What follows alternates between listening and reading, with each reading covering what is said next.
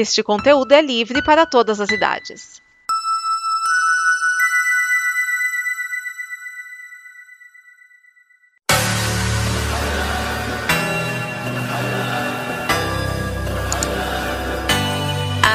Alô, cambada! Bruno Urbanavícios traz até vocês mais um episódio do Combo Copa América, o podcast sobre este torneio de futebol sul-americano realizado em sua edição de centenário no nosso amado, cansado e maltratado Brasil. Este programa faz parte da, de uma ampla grade de programação ligada ao conteúdo da manhã, com vários programas sobre cultura pop, eh, cinema, música, seriados, etc., que você pode encontrar em comboconteúdo.com. Combo Conteúdo, uma palavra só, sem acento e combo começa com K. E hoje tivemos o início da terceira rodada da fase de grupos né, da Copa América. No caso, os dois jogos do grupo A. Né? Dessa vez serão dois jogos simultâneos, assim, realizados no horário das 16 horas da tarde, ou 4 da tarde, como queiram. E nesse mesmo horário, aí, em São Paulo Cidade, no templo máximo do futebol, o, o Coliseu de Itaquera, mais conhecido como Arena Corinthians, tivemos Peru e Brasil. Vamos ver que tentaremos evitar dessa vez os trocadilhos infames de quinta série, mas foi pelo menos assim, eu não sei se foi uh, a influência do éter da seleção corintiana, mas o time da CBF realmente resolveu tomar vergonha na cara e fez uma boa atuação. Ganhou de 5 a 0 do Peru. Jogou tão bem assim que no final do no intervalo de jogo estava 3 a 0 aí consolidou o resultado com outros dois gols. Esse resultado que deixa o time da CBF em primeiro lugar na tabela do grupo. Bom, mas mesmo se perdesse aí, provavelmente passaria para as quartas de final. O Peru perdeu, mas ainda tem alguma chance matemática de classificação pelos critérios de desempate, principalmente, por estar em terceiro na tabela do grupo. E aí ele pode entrar na conta dos dois melhores terceiros colocados aí das, dos três grupos da Copa. Na, no mesmo horário, em Belzonte, no Mineirão do Eterno 7 a 1 tivemos um dos grandes clássicos do futebol mundial: Bolívia e Venezuela. E não é que o jogo acabou tendo alguma emoção mesmo, para você mostrar como, apesar dos pesares da crise econômica, moral, crônica, etc., política da, da Venezuela, eh, tivemos uma prova de como o futebol venezuelano tem se desenvolvido nos últimos anos, né? Apesar de ser o país do beisebol, porque a Venezuela ganhou, ganhou da Bolívia de 3 a 1.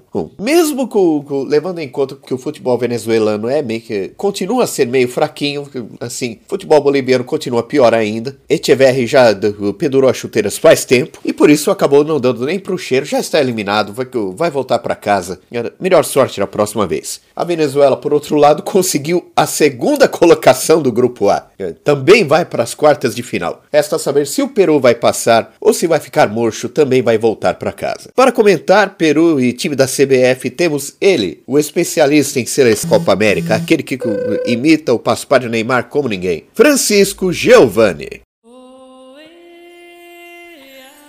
Salve, salve, ouvintes da Combo Copa América, aqui é Francisco Giovanni de volta com o início da terceira rodada da Copa América, Brasil em campo e Brasil classificado. Finalmente vimos o Brasil como queremos que ele jogue, né? Exibição de gala na Arena Corinthians. Brasil 5, Peru 0. Um jogo que começou igual aos outros, né, para a seleção brasileira. Intensidade, meio desorganizado, pressionando o adversário, mas ao contrário dos outros jogos, não baixou o nível de jogo depois dos 10, 15 minutos. Pelo contrário, o gol saiu, né? Talvez seja essa a diferença. Se o Brasil marca logo, ele se tranquiliza e consegue fazer o seu jogo. O primeiro gol foi do Casemiro, que tomou o segundo amarelo e não joga as quartas de final. Brasil joga bem, Casemiro toma amarelo, não joga as quartas de final. Esse filme eu já vi e não foi legal. Mas enfim, vamos aqui com otimismo, né? Porque o Brasil jogou muito bem e o Peru não jogou nada. Era para ser o jogo mais difícil do Brasil no grupo, né? Que ser o adversário mais qualificado, vamos dizer assim, porque o Peru foi para a Copa do Mundo ano passado e foi bem, apesar de ter sido eliminado na primeira fase. Então se esperava um adversário mais complicado. Mas não foi isso que a gente viu. Eu tô tentando evitar piadinha de quinta série, mas o Peru se retraiu, né? É, não estava firme no jogo e depois do segundo gol, então que o goleiro foi querer repor a bola, o goleiro do Peru, jogou a bola nas costas do Firmino, que não perdeu a oportunidade, foi lá, driblou o goleiro e deu aquela etapa olhando pro outro lado, que a gente costuma ver com o Ronaldo Gaúcho, ele também tem costume de fazer isso lá no Liverpool. Com 2 a 0 aí passou o boi, passou uma boiada, né? O Everton Cebolinha fez o terceiro no primeiro tempo ainda. E no segundo tempo, o panorama não mudou. O Brasil continuou pressionando, continuou atacando. E os gols foram saindo. O quarto gol do Daniel Alves. E o quinto gol, um golaço do William. Poderia ter saído um sexto gol. Houve um pênalti que o Gabriel Jesus bateu e o goleiro pegou, o goleiro do Peru. E ele ficou bem chateado com isso, até surpreendente, porque o Brasil fez um show do primeiro ao último minuto e o Gabriel Jesus parece que estava inconsolado de ter perdido o pênalti, né? E é explicável, porque ele é o maior artilheiro da era Tite, né? Desde que o Tite assumiu o comando da seleção, o Gabriel Jesus foi o que marcou mais gols. Mas na Copa do Mundo não fez nenhum gol, que até sofreu muita crítica. E até agora na Copa América também não fez, apesar de ter tido atuações boas. Ele não tá jogando mal, não. Ele tá jogando bem. Assim como na Copa do Mundo também ele não jogou mal, mas como centroavante vive de fazer gols, ele tá sofrendo disso, né? Então, infelizmente, aconteceu isso. Ele perdeu o pênalti, mas foi consolado pelos seus companheiros, né, colegas de trabalho, e segue a vida. O gol mais importante é aquele que dá o título. Então, Gabriel Jesus, a sua hora vai chegar na seleção. Você vai fazer o gol do título, garoto. Olha só, profecia.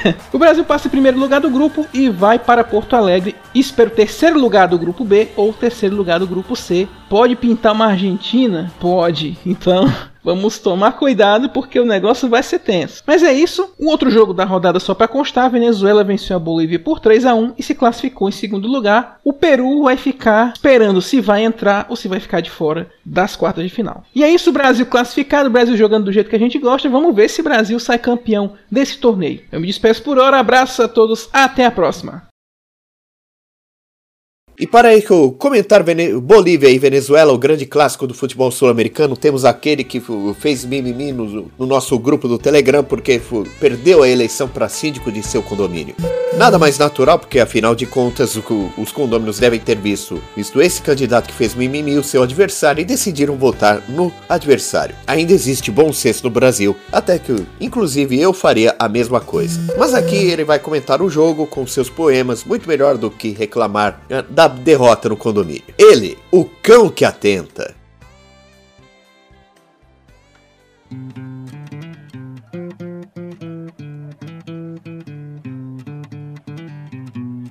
Olá pessoal, é Copa América no ar. Vamos os trabalhos iniciar. Antes dessa partida comentar, vamos à hashtag Fora Tite espalhar. Enquanto o Brasil jogava para se classificar, estava eu, Venezuela e Bolívia a comentar. Com duas derrotas, seis gols sofridos e um marcado, o time da Bolívia estava praticamente eliminado.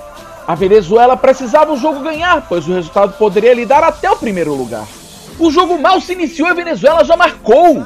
Num cruzamento bem elaborado, Machis cabeceou livre e foi consagrado. Com esse resultado, a Venezuela garantia a classificação, mas precisava de mais gols para melhorar de posição. Esse gol a Bolívia em dificuldades colocou, pois ela tentava com afinco marcar o seu gol. A Venezuela tinha um time mais encorpado, mas a Bolívia queria mostrar que nem tudo estava acabado. O Brasil seu gol acabava de marcar, subindo a Venezuela para o segundo lugar. A Bolívia tinha espaço para atacar, mas a zaga da Venezuela sabia em campo se postar. Com seu jovem time, a Venezuela rápido estava a jogar e a Bolívia fazia como podia para se segurar. A Bolívia estava muitos espaços a deixar, a Venezuela sabia disso se aproveitar. A Venezuela sabia a bola tratar e, com perigo na área boliviana, estava a chegar. A Bolívia mostrava que não iria se entregar, pois duas bolas na trave chegou a chutar. Os bolivianos confiança começavam a ganhar e a Venezuela precisava se preocupar. Para a infelicidade da Bolívia, se encerrou o primeiro tempo, pois ela estava em um bom momento. Só que eles não podiam se descuidar, pois a Venezuela estava melhor a jogar. O segundo tempo foi iniciado com o time da Venezuela em campo melhor postado. As asinhas da Bolívia, a Venezuela queria cortar e partiu com tudo visando atacar. Marcelo Moreno Bola estava querendo jogar, mas a zaga venezuelana o soube segurar. A Venezuela jogava de forma inteligente, cadenciava o jogo até surgir oportunidade à frente. Machis nesse jogo conseguiu se consagrar. Um golaço de fora da área, ele se pôs novamente a marcar. A Venezuela Venezuela, o marcador ampliou e sua torcida com isso delirou. O segundo gol a Vinotinto conseguiu motivar, pois só se via a Venezuela em campo jogar. Só que Marcelo Moreno não queria se entregar. Numa jogada de ataque, ele quase conseguiu tumultuar. A zaga da Venezuela, a jogada conseguiu segurar, mas o gol contra quase se pôs a marcar. A torcida venezuelana não acreditava no que estava a acontecer. O goleiro boliviano estava vendido e Rondon conseguiu o gol perder. A Venezuela estava sem piedade atacando e o goleiro Lampi da Bolívia estava se consagrando. Eis que a Bolívia conseguiu surpreender, Justiniano de fora da área conseguiu seu gol fazer. A Bolívia nem teve tempo de celebrar, pois a Venezuela seu terceiro gol se pôs a marcar. Soteldo para a área cruzou e Martinez pro gol cabeceou. Com o Brasil no outro jogo a golear, a Venezuela conseguia segurar o segundo lugar. A Venezuela continuava atacando forte e para a Bolívia o terceiro gol foi a morte. E o jogo acabou com o time da Bolívia todo esmilinguido e a Venezuela com a sensação de dever cumprido. E amanhã voltaremos com a definição do grupo B, que promete fazer o chão estremecer.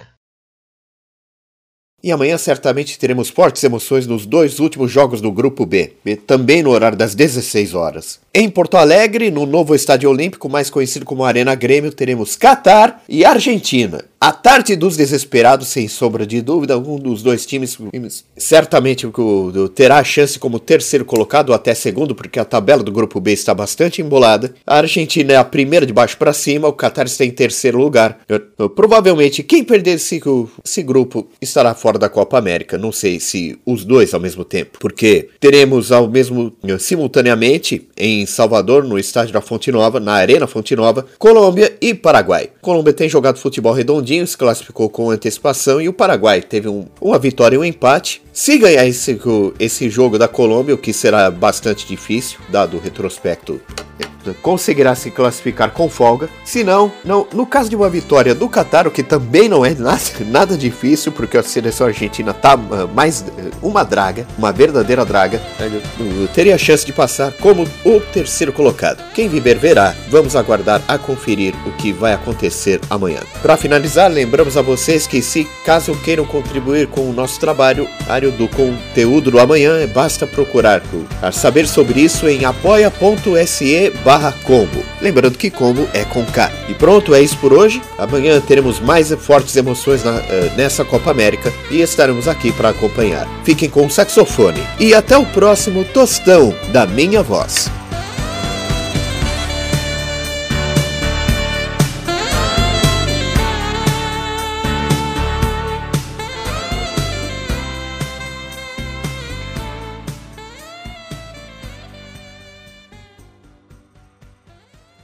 Esta é uma produção da Combo. Confira todo o conteúdo do amanhã em nosso site comboconteúdo.com.